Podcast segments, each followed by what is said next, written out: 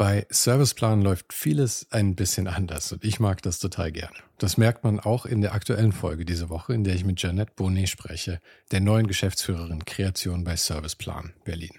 Dafür floss übrigens kein Geld oder so. Ich fand Jeanette einfach wirklich, wirklich faszinierend. Und wo man das auch merkt, ist in einem Konzept, das sich durch das ganze Unternehmen zieht, namens Über Creativity. Und ich habe mir das so erklären lassen. Über Creativity entsteht, wenn unterschiedliche Kommunikationsdisziplinen ihre speziellen Stärken in einen Hut werfen, um eine Idee auf ein ganz neues kreatives Level zu heben. Die Magie von Über Creativity entsteht jeden Tag in den Houses of Communication, in denen weltweit ExpertInnen auf den Gebieten Strategy und Consulting, Creative und Content, Media and Data und Platform and Technology gemeinsam zaubern. Ich könnte jetzt eine ganze Folge mit dem Thema füllen, aber ich glaube, das erklärt sich selbst am besten, wenn du einfach mal auf den Link in den Show Notes vorbeischaust oder direkt auf ohne den Hype.com slash Partner slash Serviceplan. Da findest du auch echte Cases der Serviceplan Group und du siehst über Creativity and Real Life Beispielen. Also klick dich mal rein, das geht auch sehr gut, während die Folge läuft ist ja immer so witzig mit so Bauten, die man irgendwann mal so voll hässlich findet. und dann aber irgendwann so ähm, findet man sie total super. Mhm. Ich wohne da gegenüber vom ähm, Europäischen Patentamt.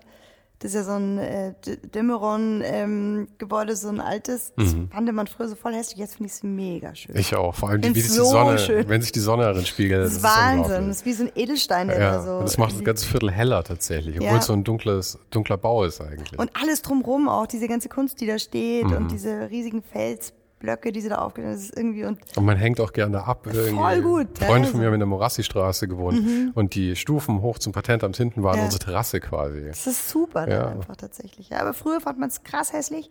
Genauso wie den Gastag und den Gastag würde ich jetzt auch gerade wieder voll gut finden.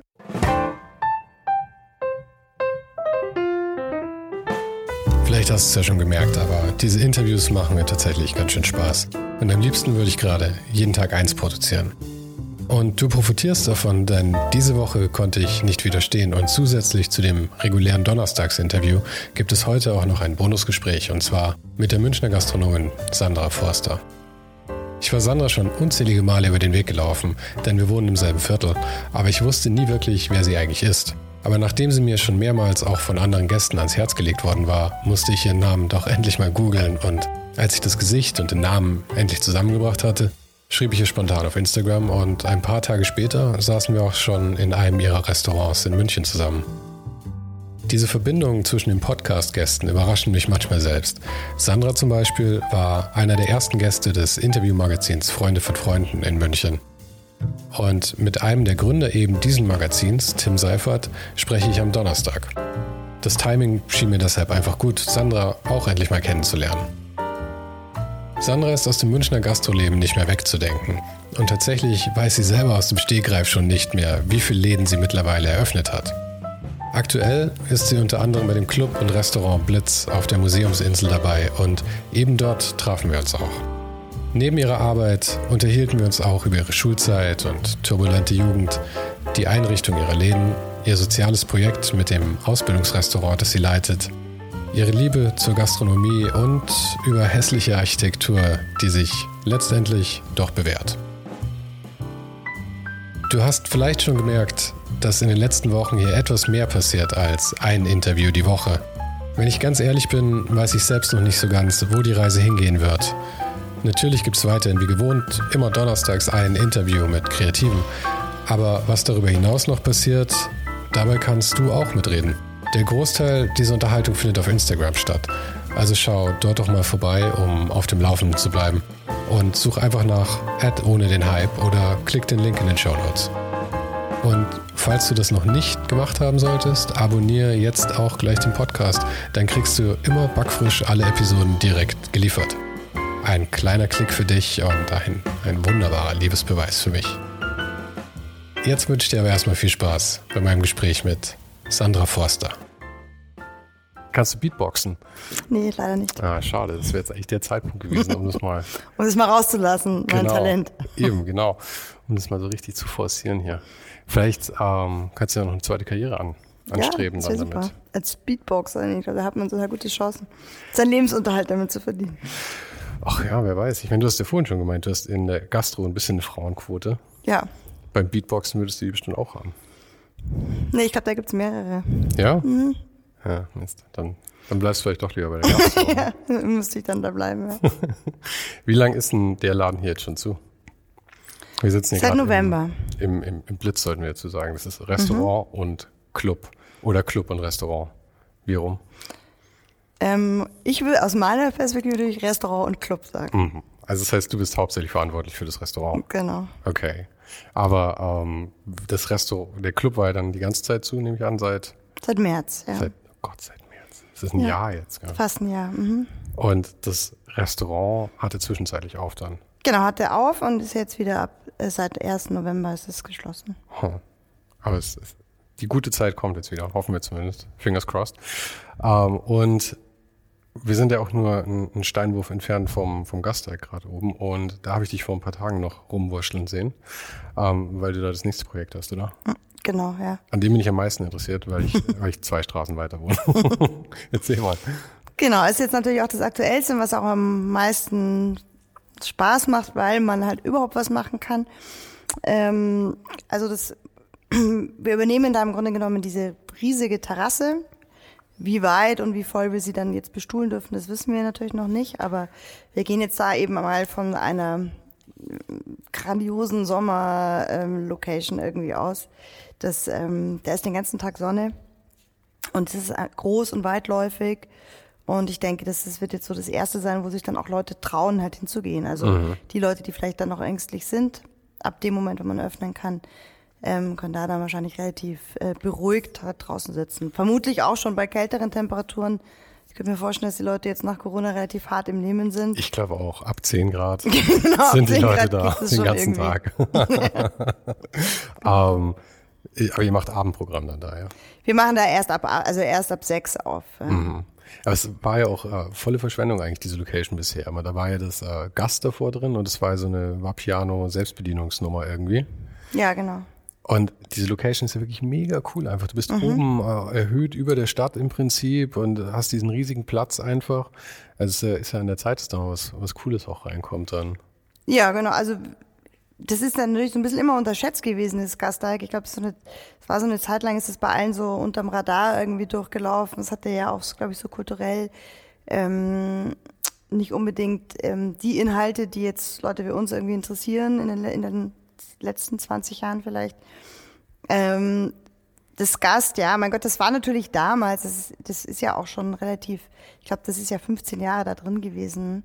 Ähm, damals war das, als sie das aufgemacht haben, glaube ich, noch so relativ auch zeitgemäß und cool. Mhm. Das, da gab es, war ja bei Pianos auch irgendwie angesagt. Ähm, ich denke, das hat sich halt irgendwann erschöpft, dieses Konzept. So. Mhm. Jetzt mal so freundlich ausgedrückt. Ähm, und ja, insofern, ich glaube, das wurde schon von vielen Menschen so halt genutzt, jetzt halt von anderen, glaube ich. Also viele so, die, glaube ich, auch irgendwie ganz zufrieden waren, dass man günstig Nudeln da ähm, bestellen kann und und halt so dieses Gesamt, so dieses ja, dieses mit diesen Kochinseln und dieses Selbstbedienungsding. Ich glaube, das fanden schon viele eine Zeit lang sehr spannend. Meinst du, die ganze GEMA ist wahrscheinlich immer mittags dahin gegangen, oder? Ja, sicher viele, die dort halt da genau auch gearbeitet Aha. haben, so. Also es ist ja hat ja so ein bisschen so einen Kantinencharakter auch gehabt. Viele auch natürlich, ähm, die im Gasteig arbeiten. Das sind ja auch sehr viele und dann auch so äh, alle so ähm, vor den äh, Vorführungen und danach und es hatte, glaube ich, schon so seine Daseinsberechtigung dort, mhm. würde ich jetzt mal sagen. So. Aber es hat sich halt irgendwann erschöpft, so wie, so, das ist ja schon auch ein sehr, sehr starkes so Konzept gewesen und das ist dann irgendwann halt auch. Mhm. Wenn wir das mal als eigenständigen Laden sehen, auch wenn es äh, unter dem Charlie-Label laufen wird, mhm. hast du eine Ahnung, der wievielte Laden es ist, den du aufmachst? Jetzt so, äh, ich habe jetzt nicht so genau mitgezählt, aber ich schätze mal so der zehnte vielleicht. Der zehnte so. Aber dann sollst du vielleicht mal nachrechnen, vielleicht ist es ein Jubiläum. Stimmt, ich rechne nachher, ich schaue nachher mal nach. Und ähm, wann hast du angefangen, den ersten mit dem ersten Laden? Das erste war ein, war ein Piercing-Studio, glaube ich, oder? Piercing, Tattoo, sowas in der Art? Genau, also mein erster, äh, selbstständig habe ich mich damals mit einem Tattoo- und Piercing-Studio ähm, gemacht. Mit 18 und ähm, genau. Nach einer sehr turbulenten Schulzeit, wenn ich das richtig verstanden Sehr turbulente habe. Schulzeit, ja. auf wie viele Schulen warst du? Oh, das weiß ich auch, habe ich auch nicht mitgezählt. Aber auf jeden Fall so vielen, dass ich dann auf keiner Schule mehr meine. Also ich hatte dann bayerisches Gymnasienverbot. Wirklich? Mhm. Das, sowas kann ausgesprochen werden? Das gibt's, ja. Ich weiß nicht, ob es das jetzt noch gibt, aber damals gab es das. Was, was muss man dafür machen? Lehrer töten oder? Nee, nicht ganz. Also, ähm, also einfach so und so viel, ich hatte halt so und so viel Disziplinarverfahren und dann ist irgendwann halt da auch der Punkt, dass man sagt, so jetzt ist Schluss.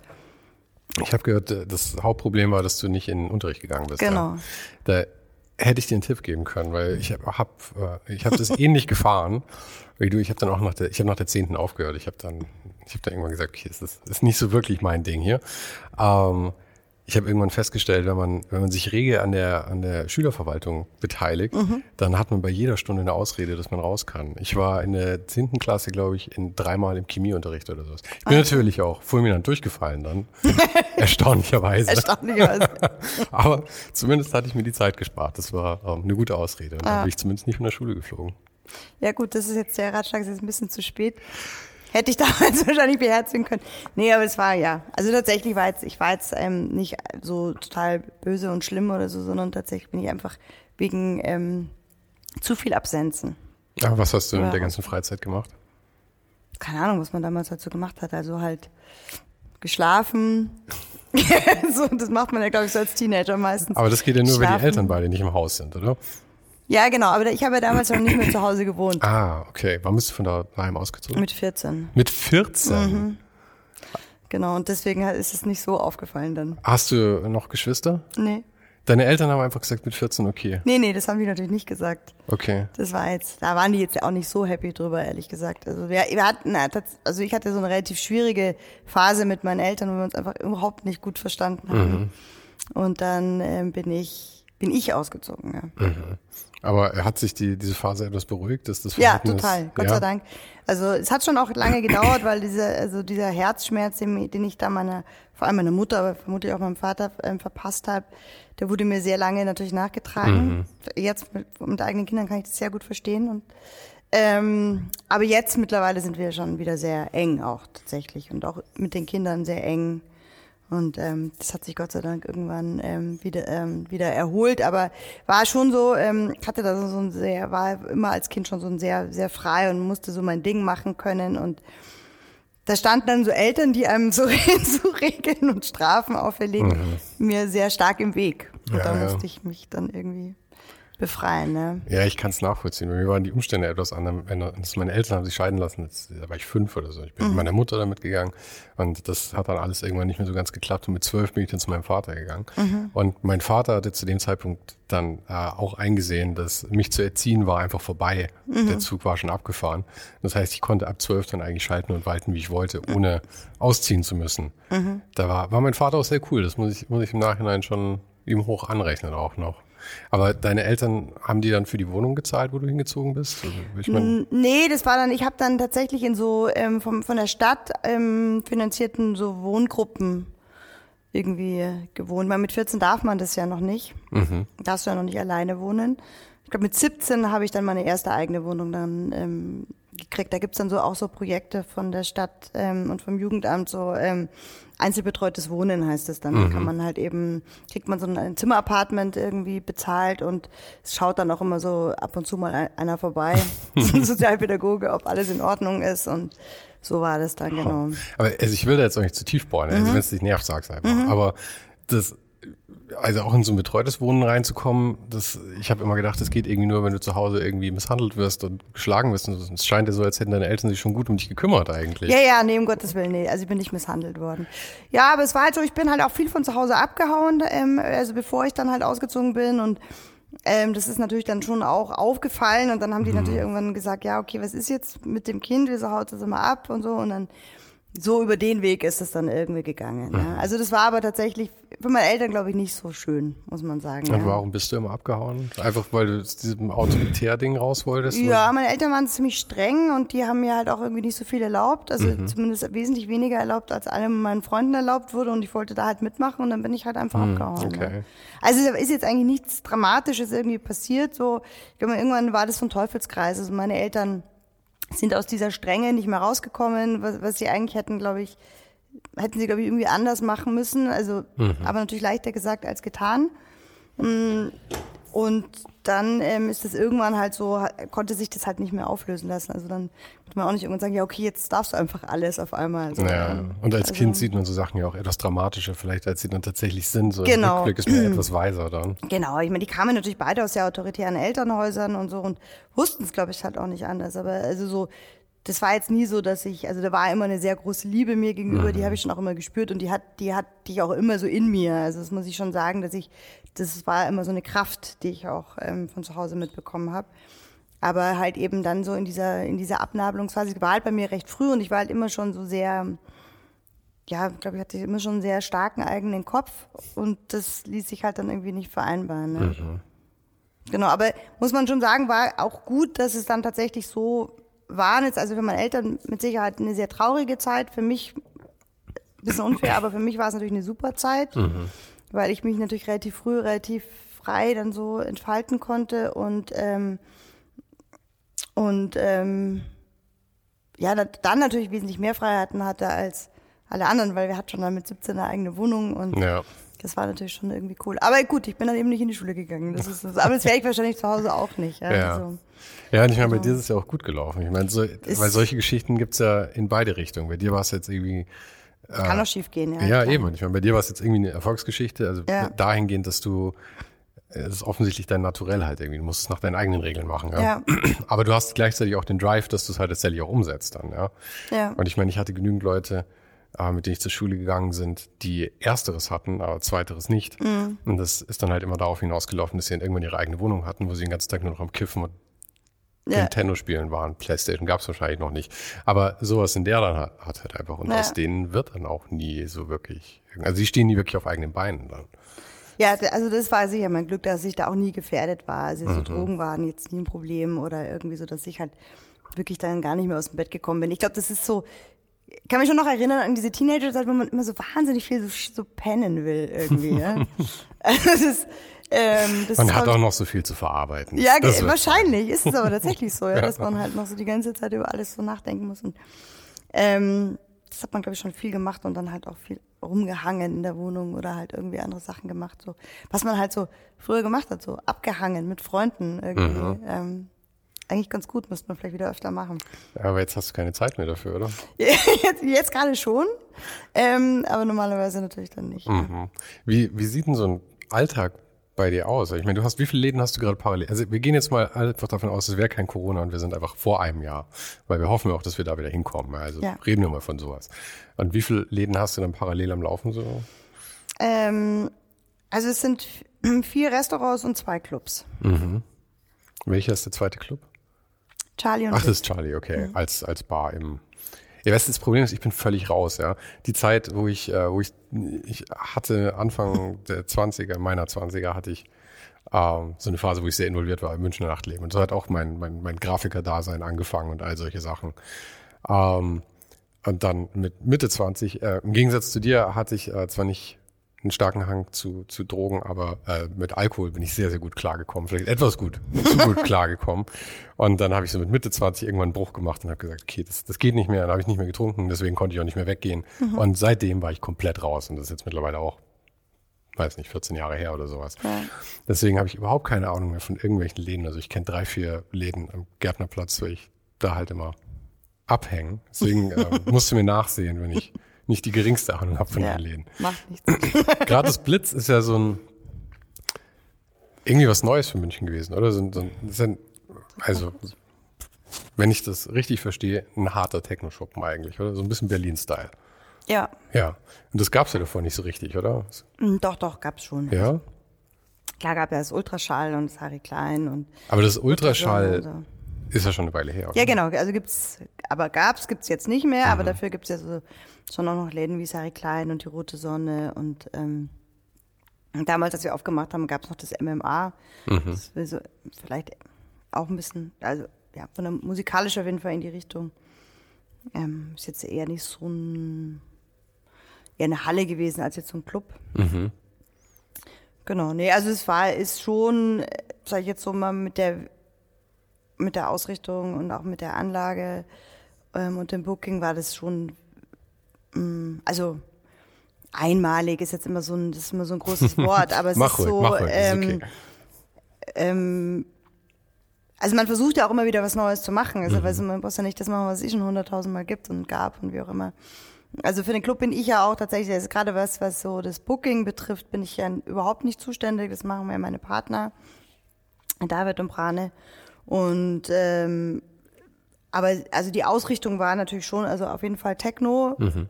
und ähm, und wichtig natürlich auch in diesem Zusammenhang mit dieser ähm, extremen Anlage und dem ganzen Akustikbau, der in dem Club ist.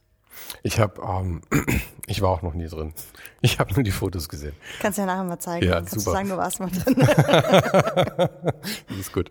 Ähm, und es, äh, also es sah sehr anders aus, sehr sehr stylisch irgendwie. Ja. Und du hast ja hier auch, ähm, habe ich vorhin schon festgestellt, die Stühle, auf denen wir gerade sitzen, sind von Stefan Dietz und so. Also so dieses Innen Inneneinrichtungsthema scheint ja auch. Ist das eher so dein deine Richtung oder? Also es ist auf jeden Fall dein Einfluss. Meine Einri meine meine ähm, mein Ding. Ähm, ist jetzt, also sage ich jetzt mal so, die ganzen Restaurants und so würde ich schon sagen, sind maßgeblich von mir ähm, eingerichtet. Der Club jetzt nicht. Also da stehen auch die Stefan Dietz Barhocker und so drin und mhm. wir haben da schon bestimmte Sachen auch gemeinsam irgendwie so abgesprochen, aber das ist ja, da ist jetzt auch nicht so wahnsinnig viel Design drin. Das ist in erster Linie natürlich, also auch wenn man das nicht denkt, aber es ist in erster Linie wirklich Technik. Gell? Das ist die, allein die Anlage, die ist einfach so riesig und so ähm, präsent und ähm, auch alles, was da sonst noch so an vermeintlich stylischen Elementen, das sind eigentlich tatsächlich ähm, soundtechnische Geschichten. Ne? Aber das ist ja auch ein Konzept und ich meine, Konzept ist auch Design letzten Endes. Ja, aber jetzt sagen wir mal, dass da so eine fette Anlage reingestellt wird, ist jetzt definitiv nicht mein Design. Also das wär, da wäre ich ja gar nicht äh, drauf gekommen. Irgendwie okay. so. Um, weil, das, weil du einfach da nicht so den Zugang zu hast? Oder warum jetzt? Ja, schon. Ich habe natürlich den Zugang über viele Jahre, die ich das irgendwie mache, aber wir haben uns halt immer aufgabenmäßig natürlich aufgeteilt. Mhm. So, ja? Und dafür war ich halt einfach nie zuständig. Also ich, ich könnte jetzt wirklich einfach so eine Anlage halt nicht mal einstöpseln, so wahrscheinlich. Ja? Also die jetzt sowieso nicht, aber das könnten wahrscheinlich die wenigsten, weil ja, das ja. natürlich ein, einfach ein massives technisches. Ding ist. Und das Charlie, ist äh, das auch ein richtiger Club oder ist das eine Bar oder so ein Mischding? Oder? Also das ist schon ein richtiger Club. Also wir, wir nennen das immer Bar, weil ähm, das ist ein bisschen eine Genehmigungssituation. Ah. es ist natürlich ein Club, ja. Okay. Und das war dein erster Club, den du aufgemacht hast? Oder nee. hattest du davor schon? Was war davor? Pff.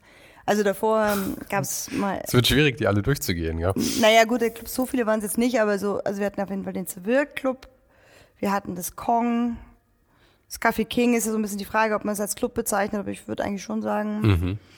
Ähm, Kong, Charlie, ähm, Blitz, genau. Und warst du viel, also ist das auch so deine Passion gewesen, so dieses ganze Nachtleben? Warst du immer gern irgendwie ja. nachts unterwegs und sowas? Ja? Mhm. Gern und viel? Ab 14 an, oder? Hm. Ja, mit 14 bin ich ja, also da muss ich jetzt schon immer schauen, dass ich überhaupt irgendwo reinkomme, weil ich sah da wahrscheinlich so immer so aus wie 10 oder so. Ich hatte dann schon immer so ein bisschen Kontakte, wo ich äh, dann Leute kannte und so, deswegen mhm. dann irgendwie auch reingekommen bin. Aber ähm, also so in so vielen Clubs damals gab es ja auch noch gar nicht so viele Clubs, muss man sagen. Da gab es ja eigentlich, was gab's dann? Also das, es gab dann irgendwie so Musikzirkus und ähm, so diese ganze Schwabinger Szene war auch noch stark wahrscheinlich damals. Sowas, ja. Und dann halt irgendwann und dann ist man aber auch schon so ins P1 gegangen, aber weil es auch eine der wenigen Läden war, wo alle hingegangen sind. Also da, da, da waren dann damals ja auch dann, also zumindest ab einer bestimmten Uhrzeit, nicht nur so Schickis, sondern da waren dann auch halt so alle, weil es gab mhm. ja noch eine Sperrzeit damals. Das heißt, die Bars haben ja alle geschlossen um eins. Und danach sind dann alle gesammelt immer in diese wenigen Läden gegangen, die halt noch aufhaben konnten. Und das war halt Parkcafé, äh, Nachtcafé, Pier 1. Weil die einfach eine andere, andere Genehmigung hatten. Die hatten eine andere Genehmigung. Also mit dieser genau. Sperr, Sperrstunde ich habe ja Bock, immer noch keine Ahnung. Genau, aber ja. normale Bars dürfen wir auch nur bis zu einer bestimmten Zeit aufhaben nee, heute, oder? gibt es keine Sperrstunde. Oder gab es da nicht irgendwas? Wurde da nicht irgendwann wieder was eingeführt oder abgeschafft oder irgendwas vor ein paar Jahren? Nee, also die Sperrstunde ist irgendwann mal komplett gefallen und es gibt so eine Putzstunde, die ist zwischen fünf und sechs. Also man mhm. muss eigentlich zwischen fünf und sechs immer zumachen. Ähm, respektive man kann die aber auch verschieben lassen. Also ähm, Auf drei Uhr nachmittags. Zum Beispiel. aber auch nicht immer. Also das ist schon so, dieser Zeitpunkt ist schon natürlich bewusst gesetzt. Ähm, aber jetzt zum Beispiel hier im, im Blitzclub haben wir den halt, haben wir es halt verschieben lassen, damit wir halt länger aufhaben können, weil fünf ist eigentlich äh, zu früh zum Zumachen. Mhm. Ja, ich, ich sehe am Wochenende häufig, wenn ich äh, von meiner Freundin hier unten zu mir ins Büro gehe, ähm, die Leute, die dann gerade aus dem Club rauskommen, mhm. wahrscheinlich nur kurz eine rauchen, bevor sie wieder reingehen. Das ist sehr witzig, das heute so mit Abstand zu sehen. Früher war man da irgendwie selber beteiligt und jetzt ist es so, ah. Man, man, man wird ja auch alt irgendwie, man urteilt ja dann auch schon fast ein bisschen so. Also die, die Jugend, gell? Immer noch ah. unterwegs, ja, ja, genau. Nee, klar. Also Sonst immer auch, noch unterwegs. Ist natürlich auch witzig dann. Also Aha. die Uhrzeit. Ähm, mir geht es schon auch manchmal so, dann, wenn ich dann so vorbeikomme, ähm, hat aber auch was. Ich finde, es gab ja hier auch öfter mal so 24-Stunden-Raves und so. Fand ich eigentlich immer super. Mhm. Silvester oder ähm, Pasching hatten wir es auch. Dann, ähm, also Silvester ist eigentlich immer am witzigsten gewesen, weil dann halt irgendwann um morgens um, auch erst um fünf oder sechs halt dann nach Hause gekommen, dann halt irgendwie geschlafen, also ausgeschlafen, dann frisch geduscht, dann noch mit, den, mit dem Hund spazieren gewesen so und dann hier, wieder hierher kommen. Ähm, das fand ich immer total super. Wir wollen das, das ist auch. so abgefahren, also weil es ja. ist so eine andere Zeitzone dann irgendwie. Ja, und der Mindset ist ja auch, weil ich meine, wenn die halt so ja. lange da sind, entweder sind sie total besoffen, total zu oder einfach so in, in Ekstase getanzt ja. oder sowas. Das es gibt ja auch manche, die dann tatsächlich dann auch, auch erst um die Zeit dann kommen. Also mhm. das ist dann so, war schon so, die sind jetzt dann, also die wenigsten waren dann da halt 36 Stunden am Stück oder so, sondern die ähm, sind dann schon auch teilweise halt wieder heimgegangen und vielleicht nochmal gekommen oder halt erst dann gekommen. Das fand ich immer so irgendwie war das abgefahren. Also so eine Bist du viel nüchtern im Club oder ist da schon ein gewisser Pegel dann auch meistens dabei? Nee, also ich, ja, also ich trinke natürlich schon was, sonst hält es jetzt gar nicht ja, aus. Ja, eben, deswegen daher die also Frage. Jetzt, genau. Sagen wir mal so, es ist so ein, ich halte alle anderen Leute Pegel. Also ich halte alle anderen Leute aus Pegel. So. Ja, ja, genau. Das, genau. Ist, das ist ja auch genau das, was man braucht eigentlich. Weil ja, nüchtern betrunkene Leute zu ertragen, ist sehr, sehr das schwierig. Geht nicht. Das ist wie wenn du nur mit Dreijährigen rumhängst, die denken, sie werden erwachsen. Ja, genau. nee, das geht wirklich nicht. Also es geht schon, aber dann musst du irgendwie so im Off sein oder irgendwo so im Backoffice oder irgendwas, weil mhm. ähm, also den, das, was ja dann schon meine Aufgabe auch ist, hier mit mich mit Leuten unterhalten oder halt zu hosten, das geht nicht, wenn du total nüchtern bist. Mhm. Also ich kann es zumindest nicht. Nee, aber, aber, wir sind ziemlich vom Thema abgekommen. Meine ursprüngliche Frage sollte eigentlich werden, ähm, eben wie viele Läden laufen parallel und ähm, wie wie managt man das so? Ich meine, ich verstehe schon, dass es das natürlich wächst. Ja. Du hast irgendwie einen oder denkst dir, okay, den zweiten schaffe ich noch. Wahrscheinlich ist der zweite eine Riesenüberwindung, kann ich mir sogar vorstellen. Irgendwie. Und dann der dritte wird vielleicht schon wieder ein bisschen einfacher. Und wenn man dann zehn Kaffee am Tag trinkt, so wie du, dann hat man wahrscheinlich auch die Energie dafür. Aber ist das sowas, wo du so reingewachsen bist? Oder war das irgendwie von Anfang an der Masterplan? Welche? Nee, den Masterplan gab es eigentlich gar keinen. Also ich glaube, der, der einzige vielleicht so, aber eher so unterschwellige Masterplan war, dass ich halt Sachen selber machen will und ähm, so die maximale Freiheit haben möchte, wann und wie ich arbeite und was ich arbeite. Irgendwie mhm. so. Ähm, aber der war jetzt auch nicht so, dass ich den jetzt so hätte formulieren können, wahrscheinlich damals. Ähm, ja, man wächst natürlich so rein, genau. Dann bieten sich halt immer wieder neue Gelegenheiten und man wägt halt dann so ab, ob man halt das auch noch machen möchte. So. Ähm, man muss schon auch sagen, dass natürlich ein Laden auch nicht unbedingt reichen würde, ja, so mhm. finanzieller Art. Also ist und so, du bist halt wahnsinnig unsicher vor allem auch, weil ich meine, ein Laden kann ja jederzeit wieder untergehen. Auch. Ganz genau.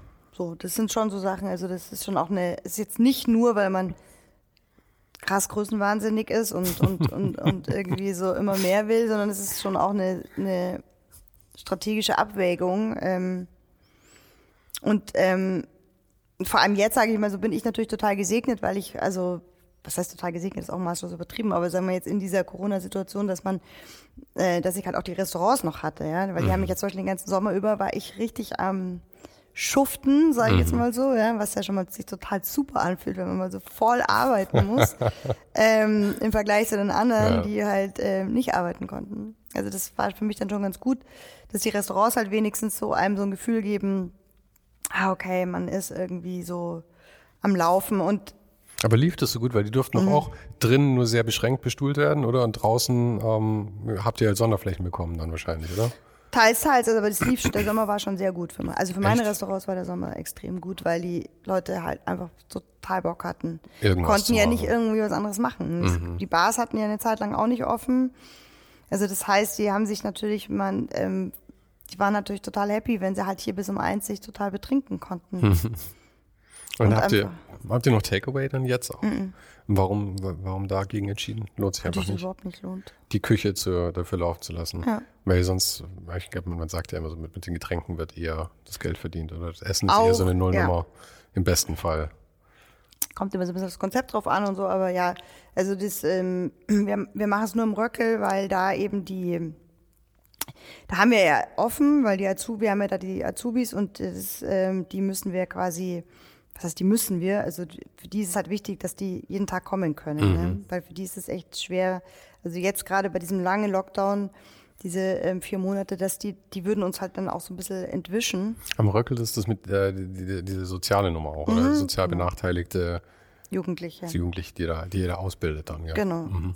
Und die sind halt, für die ist es ja auch ein bisschen so ein Zuhause und so eine Familie und wenn man die jetzt vier Monate einfach irgendwie wegschickt. Mhm. Teilweise wohnen da ja auch noch welche in Sammelunterkünften, so wenn das Flüchtlinge sind, das ist echt, ähm, also die brauchen diese Struktur halt auch einfach. Diese oder? Struktur, diese Nähe ja. und so, diesen Austausch. Und da machen wir eben so ein Sous-Vide-Takeaway-Konzept, ähm, weil, ähm, ja, damit die halt was zu tun haben. Mhm. Weil sonst ist es irgendwie so ein bisschen albern, wenn die jeden Tag kommen. Und das, das funktioniert auch total gut und es ist wirklich total schön gemacht und super lecker und irgendwie, ich hatte jetzt an, am Valentinstag haben wir es auch echt krass oft verkauft und ich habe es auch mit nach Hause genommen und meinen Eltern und so ein paar Freunden halt auch geschenkt, weil ich es irgendwie so, so schön mhm. fand, was sie sich ausgedacht haben. Es hat auch richtig Spaß gemacht und ist total toll, aber trotzdem, das lohnt sich halt überhaupt nicht. Mhm. Also. Das am Röckelplatz, wie, wie ist denn das entstanden? War das, war das wirklich ähm, die soziale Idee zuerst oder hat, kam das Angebot irgendwie auf euch zu? Oder? Nee, soziales, die soziale Idee war zuerst. Ja? Mhm. Von dir oder von, von euch? Ich weiß nicht, mit wem Nee, von einer alten machst. Freundin von mir, die hat das, ähm, die hat mich immer mal gefragt, ob, ob ich mir das nicht mal vorstellen könnte. Also halt so ein, ähm, so was Soziales mit Gastronomie zu kombinieren mhm. und dann haben wir halt diese Idee so weitergesponnen und irgendwann kam dann halt die Location ums Eck und dann haben wir zugeschlagen. Und der Laden, ich finde, sozial, ich finde es immer so schwierig, über sowas zu reden, ja, weil man muss ja immer gleich einen Heiligenschein irgendwie aufsetzen. Und wenn man dann irgendwie sagt, ja, da, da macht man auch noch Gewinn mit, dann wird man gleich verurteilt, wieder, als hätte man was Schlechtes gemacht. Weil zumindest passiert sowas, glaube ich, mal gerne. Ja, Gewinne machen wir ja nicht. Also ja das wäre jetzt meine Frage gewesen. nee, äh, kann man tatsächlich nicht machen, aber nicht jetzt aus moralischen Gründen, sondern ähm, aus äh, den, ähm, wie sagt man, also aus kapitalgesellschaftlichen Gründen. Das ist ja ein, ist es ein Verein oder genau, ein IV? Genau, es ist eine gemeinnützige ah, okay. GmbH. Mhm. Und da kann man keine Gewinne machen. Aber wie, wie funktioniert das dann? Weil ich meine, ihr, ihr, man kann ja nicht so kalkulieren, dass man immer auf Null läuft, oder? Ich meine, das funktioniert ja einfach nicht, weil dann fällst du hinten runter. Ja. Ähm, das heißt, wie, wie, schüttet ihr dann irgendwie zusätzlich aus an, an die Angestellten oder wie, wie kriegt, wird nee. man die Kohle wieder los? Ja, nee, nee, das, Problem ist nicht die Kohle loszuwerden, sondern genug Kohle zu bekommen, um das Ding laufen zu lassen. Sagen wir es mal so rum. Okay, aber also, nochmal meine Frage. Man, man, kommt ja nicht wirklich auf Null raus, oder? Ich meine, das funktioniert nee, ja nicht. Das heißt, zahlt ihr drauf mit dem Laden. Raus, ja. Okay. Und das, ähm, ich meine, da ist dann ja auch jedes Jahr wieder eine bewusste Entscheidung dafür, oder?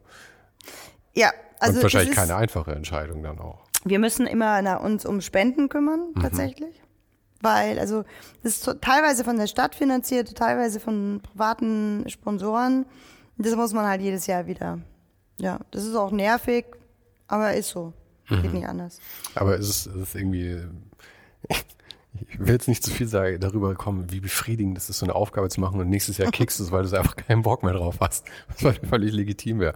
Aber was ist die Motivation, dieses Jahr noch mm. das zu machen irgendwie dann? Also die wie lange läuft es denn erstmal überhaupt schon? Schon zwölf Jahre. Wow, okay.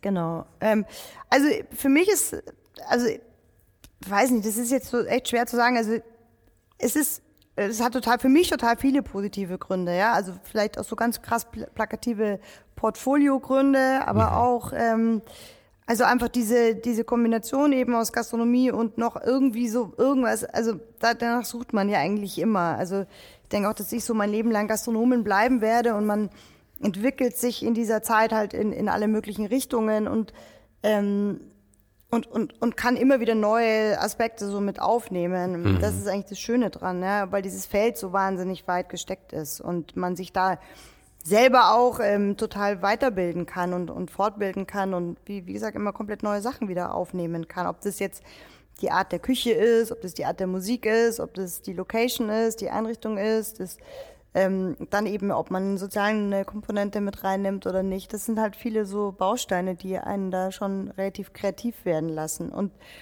mir macht die Arbeit dort tatsächlich auch wirklich sehr Spaß. Also das ist halt, ähm, es ist ja auch nicht so, wenn ja viele Menschen erleben, die ähm, so Charity-Sachen machen, es ist ja auch nicht so, dass dann alle sofort so, oh Sandra, ich bin dir so dankbar, du bist super, mhm. du hast mich gerettet. Das, das, mhm. Diese Momente gibt es eigentlich nicht. Ja. Ähm, und es gibt auch eher viele frustrierende Momente, muss man sagen, weil diese Hilfe, die man anbietet, dann oft gar nicht so geschätzt wird und man sich denkt, du Mann, jetzt reiß dich halt mal zusammen. Also oft mit, leider auch wirklich oft mit Flüchtlingen, die, die man dann wirklich noch mit privaten Deutschkursen und alles so flankiert und sagt so, bitte lerne diese Sprache, das ist für dich das Wichtigste. So, ähm, und es wird oft dann auch so gekickt und nicht wertgeschätzt und so. Mhm. Ja? Also jetzt nicht nur Flüchtlinge, auch bei Jugendlichen aus irgendwelchen anderen Sachen, die man ihnen anbietet.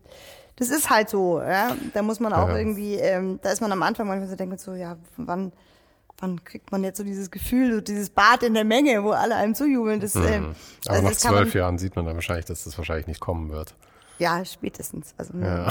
spätestens dann. Ähm, aber es ist ja, es ist halt anders. Also das ist so dieses mit dieser Dankbarkeit. Das ist halt, da sind viele halt auf dem Holzweg. Ja? Mhm. Das ist auch so, wie man halt jemanden liebt und man dann denkt, man muss sofort zurückgeliebt werden. So ist es halt nicht. Ja. Das ist nicht der Punkt.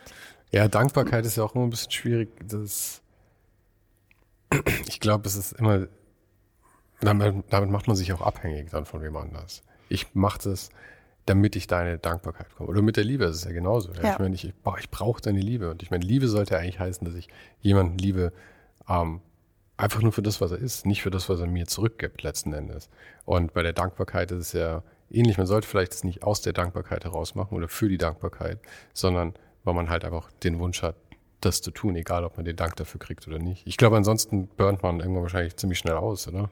Ja, also ich meine, ich glaube, das steht auch irgendwie so, auch da nicht so ein Plan dahinter, sondern also für mich ist es Gott sei Dank so, deswegen kann ich das irgendwie auch durchhalten, auch diese vielen anstrengenden und frustrierenden Momente mit diesem Projekt. Ähm, weil ich glaube auch, das ist halt so ein eben genau so dieses so Liebe geben, in welcher Form auch immer und was zurückkommt, das steht auf einem anderen Blatt. Mhm. Ja, das muss man so, das kann man vielleicht auch jetzt gar nicht beurteilen, vielleicht kann man es auch nie beurteilen. Ähm, aber das ist glaube ich, auch genau das, was man einfach gar nicht anfangen sollte, weil sonst kommst du in so ein komisches, in so ein komisches Rad. Aber wie gesagt, diese Möglichkeit zu schaffen und es gibt auch natürlich schöne Momente, muss man sagen. Und die sind halt dann umso schöner. Oder halt auch zu sehen, dass man Leute halt irgendwie durch die Prüfungen gekriegt hat und dass die halt irgendwie einen Job jetzt haben. Und ähm, das ist, das ist dann so das, was man sich freut. Ja? Wir hatten am Anfang schon gesagt, dass wir nicht zu sehr auf so Corona und sowas gehen wollen. Mhm. Ja, ich, ich, da, da, halte ich immer noch dran fest. Aber eine Sache, die ich, die ich irgendwie nicht, äh, nicht, nicht vergessen kann, oder wo ich immer drüber nachdenke, ist mh, hm, diese, diese Pandemie, die jetzt da gerade da ist. Ich glaube, die macht einem ja auch klar, dass das, ähm, dass sowas auch wiederkommen kann, ja.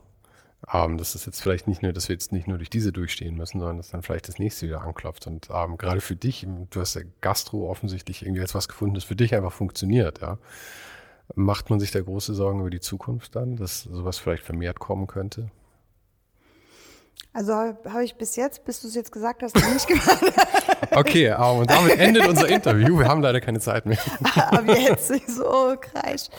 Ähm, Nee, also wenn es so wäre, also wenn es jetzt wirklich öfter kommen würde, dann kann, könnte man es nicht mehr machen. Mhm. Dann müsste man sich was anderes überlegen tatsächlich. Mhm. Weil Gastronomie besteht ja da, äh, darin, dass Menschen zusammenkommen. Und wenn das nicht sein darf, damit sich irgendwie irgendwas nicht überträgt, dann ähm, wird es nicht mehr funktionieren. Ne?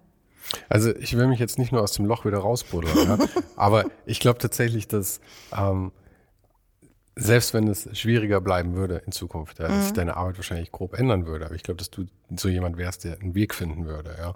Ähm, weil ich meine, so ein Konzept, ich meine, so wie du schon gesagt hast, das mit den, äh, auch mit den Auszubildenden und sowas, das ist ja auch was völlig anderes. Ja. Und du hast ja schon gesagt, du hast einfach so viel Freiraum ähm, zu agieren in diesem Konzept Gastro, in Anführungszeichen. Ähm, und es muss ja nicht für immer so aussehen, dass es halt ein Restaurant mit so einer Bestuhlung ist. Ja, ich weiß nicht, aber ich bin jetzt zum Beispiel nicht so der, dieser Typ Systemgastronom ähm, oder auch so so Lieferservice und sowas. Das ist irgendwie. Aber gerade das meine ich eigentlich. Das gefällt mir nicht. Weil ich glaube, die würden nämlich untergehen, ja. Weil ich meine, da ist es sehr schwer, aus diesem Großkonzept rauszugehen. Ich meine, gut, Liefer lassen wir mal außen vor, ist natürlich Mhm. was anderes. Aber Systemgastronomie, ich meine, die müssen doch gerade richtig abkacken eigentlich, oder? Wieso, wenn du so, so viel so To-Go-Zeug irgendwie machst und also das könnte ja schon eine Zukunft dann sein. Also das wäre aber was, also ich würde Gastro jetzt nicht um jeden Preis dann weitermachen, weil für mich ist es schon, ähm, also mir geht schon um die Menschen, um dieses Zusammenkommen und diese Geselligkeit und so. Ähm, also wenn das wirklich, sage ich jetzt mal, ähm, nicht mehr möglich wäre, dann weiß ich nicht mehr. Das ist schwer zu sagen. Ich meine, aber jetzt sagen wir so, wegen mir mache ich mir jetzt dann, würde ich mir jetzt auch keine Sorgen machen. Also ich komme schon durch. ja, also so, ich habe, würde schon irgendwas anderes halt dann machen. Das ist nicht der Punkt. Aber ähm, also für, für mich ist Gastronomie schon ganz klar so mit dieser Geselligkeit und den Menschen und vielen Menschen und Enge und so ähm, verbunden. Wenn das aus irgendeinem Grund tatsächlich irgendwie, aber dann mache ich mir ganz andere Sorgen. Also das ist dann nicht so was mit Gastronomie, das wäre wär ja Wahnsinn. Also würden wir eine ganz andere Art von sozialem Zusammensein. Ja, ja, klar. Das, das glaube ich schon super heftig. Also, Soweit möchte ich gar nicht denken, ähm, was das dann bedeuten würde. Ja, es ist ja auch nur, äh, also was ich damit ansprechen wollte, ist ja auch nur so eine Sorge, die man haben könnte, ja. Ähm, äh, wie du sagst, wir hätten, wenn, wenn dem so wäre, hätten wir ganz andere Probleme dann wahrscheinlich auch letzten Endes. Ja, das glaube ich wäre krass. Also, also wenn jetzt ständig so eine Pandemie ums Eck kommt, weiß ich nicht. Also gut, entweder würde man halt versuchen, da jetzt, würde man das halt mal anders hinbekommen auch, um mit sowas zu leben. Ja, das hoffe ich ja sowieso, dass das jetzt, ähm, ich meine, so schlimm alles ist, ja, ich meine, wenn man es wirklich sich mal die ganzen Zahlen anschaut und so muss man ja sagen, es ist ja schon auch eine Pandemie leid. Ein bisschen, ja. Ja. Also es hätte deutlich schlimmer kommen können. Es hätte auch Ebola oder sowas sein können, also Ja. von, von der Fatalität her, ja. Ja. Und das war es nicht. Und wenn es, äh, ich meine, wir, wir stellen uns meistens nicht besonders gut darin, aber ich meine, in Südkorea hatten wir zum Beispiel schon gesehen, dass die Leute auch was daraus lernen können. Und ich meine, wenn es richtig gut läuft, haben wir jetzt dann aus dieser Pandemie hoffentlich was gelernt, was sollte noch mal was kommen, wir sowas auch deutlich schneller einfach eindämmen können und dass wir eben nicht wieder in so eine Lage kommen, wo sich das dann über zwei Jahre zieht oder so. Ja, da müsste die Regierung halt ähm, jetzt mal einen Zahn zulegen. Also äh, Ja. äh, aktuell bin ich ein bisschen pessimistisch, was das, ähm, weil die Performance jetzt in dem Jahr fand ich jetzt ziemlich übel. Also, Ja. aber ähm, ja, wenn die das, ähm, kann man nur hoffen, Ich, ich war mit allem noch cool, nur die Impf, die, die Impfraten gerade, die finde ich, sind, das ist das erste Mal, wo ich wirklich 3,57 sage, waren es heute Morgen. Ich Oh schaue es mir auch jeden Tag an. Mein, mein Vater ist ja Gott sei Dank schon geimpft. England hat über 20 oder über 30 schon, irgendwie sowas. Wo wir alle noch gelacht haben, die Engländer, die werden das nicht schaffen. Und Aber wir Amerika sind, vor allem. Was ja, haben wir ja. Amerika aus? Ah, die doofen Amis. Aber wir sind ja der Logistik-Held auf der Welt. Wir schaffen das. Ja, wie viel? 3,75? 3,57. 3,57. Ja, darauf kann man nicht stolz sein. Das ist bitter. das, ist, das ist echt bitter. Ja. Aber wir, haben, wir reden nicht weiter auch das, darüber. wenn wir überleben. Also Ja, eben. Also, ja. irgendwann. Ich hoffe, dass wir jetzt alle. Schnellt ihr dann rasant nach oben. Ja, ich hoffe, wir haben alle den langen Atem jetzt bewiesen und jetzt kommt dann auch irgendwann wieder Frühling und die, die, das wird alles besser. Und wenn wir nicht einen herben Rückschlag haben, dann sollten wir jetzt auch wirklich am Ende von der ganzen Situation sein. Ich ja, glaube ich. Ja. Aber dann wechseln wir doch nochmal das Thema. Du gehst jetzt ja im Anschluss dann gleich hoch ähm, zu deiner neuen Location eben, das ist das äh, Charlie Scout. Scout? Genau. Wie, wie kommt der Name zustande? Charlie Scout wegen, ähm, weil wir halt gesagt haben, ja, also vielleicht werden wir das öfter auch in Zukunft machen, also mit diesem Charlie Ding woanders hingehen. Also wir hatten ja ähm, letztes Jahr ähm, dieses grandiose Riesenfest da im Haus der Kunst. Ähm, das, dann kam ja Corona, dann ist das alles irgendwie ähm, schon also eingebrochen. Ähm, aber wir hatten so die Idee, dass wir das vielleicht öfter mal irgendwie so, ja, damit irgendwie so rausgehen, ja, weil das immer relativ gut funktioniert und ähm, das ist ja jetzt auf jeden Fall mal sechs Monate am Stück. Also wenn das jetzt alles so läuft, wie ich mir das irgendwie vorstelle, dass wir am 1. April spätestens aufmachen dürfen, geht es bis, glaube ich, wenn ich es jetzt richtig in Erinnerung habe, bis Ende September. Dann wird es da oben ja abgerissen. Also diese Zwischennutzung ist nur für diese Zeit. Reißen die tatsächlich da oben den ganzen Teil dann ab? Also die wollen's ja- reißen nicht das ganze Ding ab, aber die reißen da relativ viel raus. Und Mhm. unter anderem, glaube ich, auch die Gastronomie. Äh, Was super schade ist, weil eigentlich ist es endlich ja jetzt, ist ja immer so witzig mit so Bauten, die man irgendwann mal so voll hässlich findet.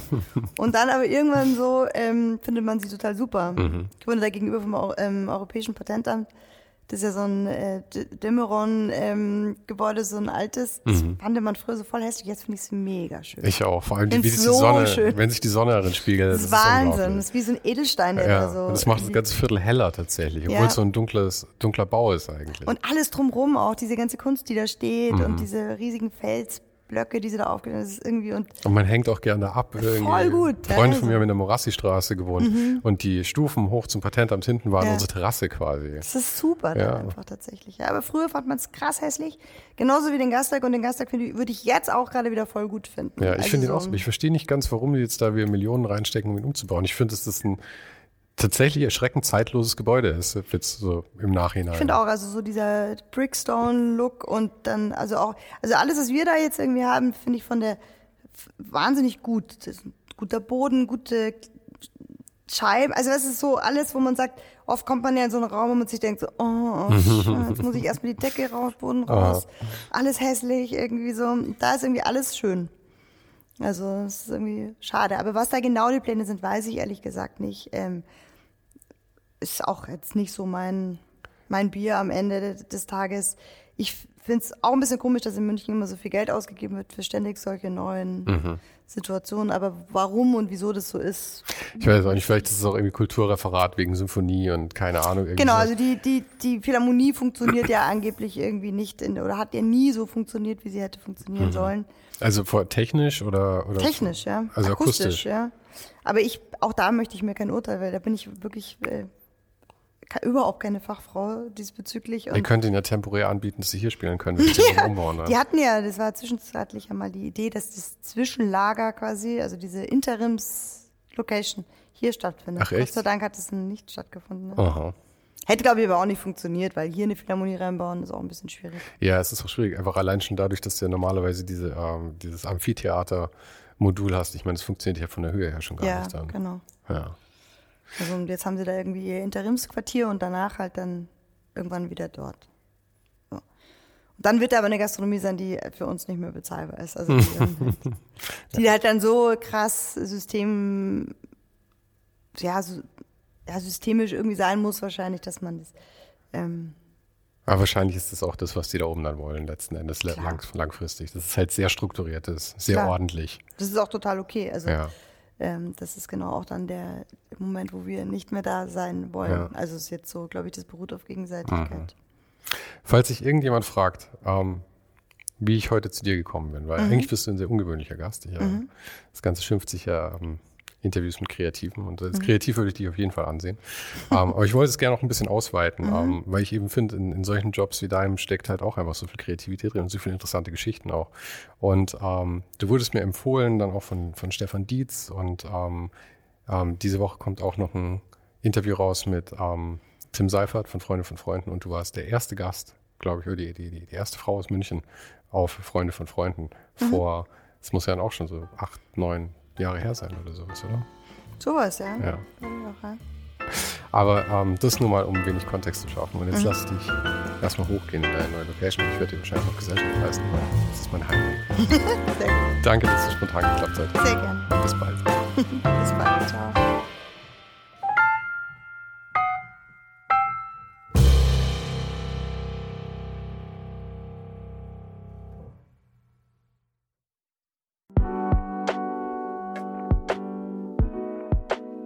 Das war's für heute. Falls du gerade eine von den älteren Folgen hörst, ist es gut möglich, dass du jetzt ein zweites Outro hörst. Lass dich aber nicht von mir verwirren. Ich bin gerade dabei, ein paar Änderungen zu machen und dafür muss ich 150 Folgen neu schneiden und nochmal uploaden. Du kannst dir wahrscheinlich vorstellen, dass das ein kleines bisschen dauert. Falls du mich und die Show supporten möchtest, gibt's dafür ein paar Möglichkeiten. Auf patreon.com slash svensaro gibt's jede Woche Bonusmaterial exklusiv nur für Supporter. Und das für nur ein paar Euro im Monat, mit denen du mir helfen kannst, ohne den Hype noch lange, lange für dich weitermachen zu können. Es hilft natürlich auch immens, wenn die Show wächst und dazu kannst du deinen Teil beitragen, indem du deinen Kollegen und Kolleginnen davon erzählst. Freunde, Familie, du weißt am besten, für wen das noch was sein könnte. Und zu guter Letzt, falls du es noch nicht gemacht hast, bewerte die Show jetzt gleich mit fünf Sternen in deiner Podcast-App. Im Newsletter gibt es übrigens jede Woche völlig kostenlos inspirierende Tipps von meinen Gästen und mir. Den kannst du auf uninhype.substack.com abonnieren. Und alle Links findest du, wie immer, direkt auch hier in der Beschreibung und natürlich auf ohnedenhype.com. Im Archiv gibt's noch eine Unmenge anderer Gespräche. Unter anderem waren schon mit dabei Stefan Sagmeister, Mirko Borsche, Paula Schör, Mike Miri, Jeremy Format, Jonas Lindström, Mathilde Mutant, Olaf Heine, Eike König, Erich Spiegermann und, und, und. Scrolle einfach mal durch. Wir sind bei über 150 Folgen, wie gesagt. Und um ehrlich zu sein, kann ich selber kaum fassen, dass ich das Glück hatte, mit so vielen inspirierenden Menschen sprechen zu dürfen. Vielen Dank an Dominik Huber und Marc Capella von Moiré. Von denen stammt nämlich die neue Hausschrift der Show und die heißt GT Pressura. GT steht übrigens für Grilly Type, über die die Schrift zu mir kam. Und auch nochmal vielen Dank an Tobias Rechsteiner fürs Vermitteln. Der größte Dank geht aber natürlich an dich fürs Einschalten, fürs Zuhören und für deinen Support. Und wir hören uns dann hoffentlich nächste Woche wieder.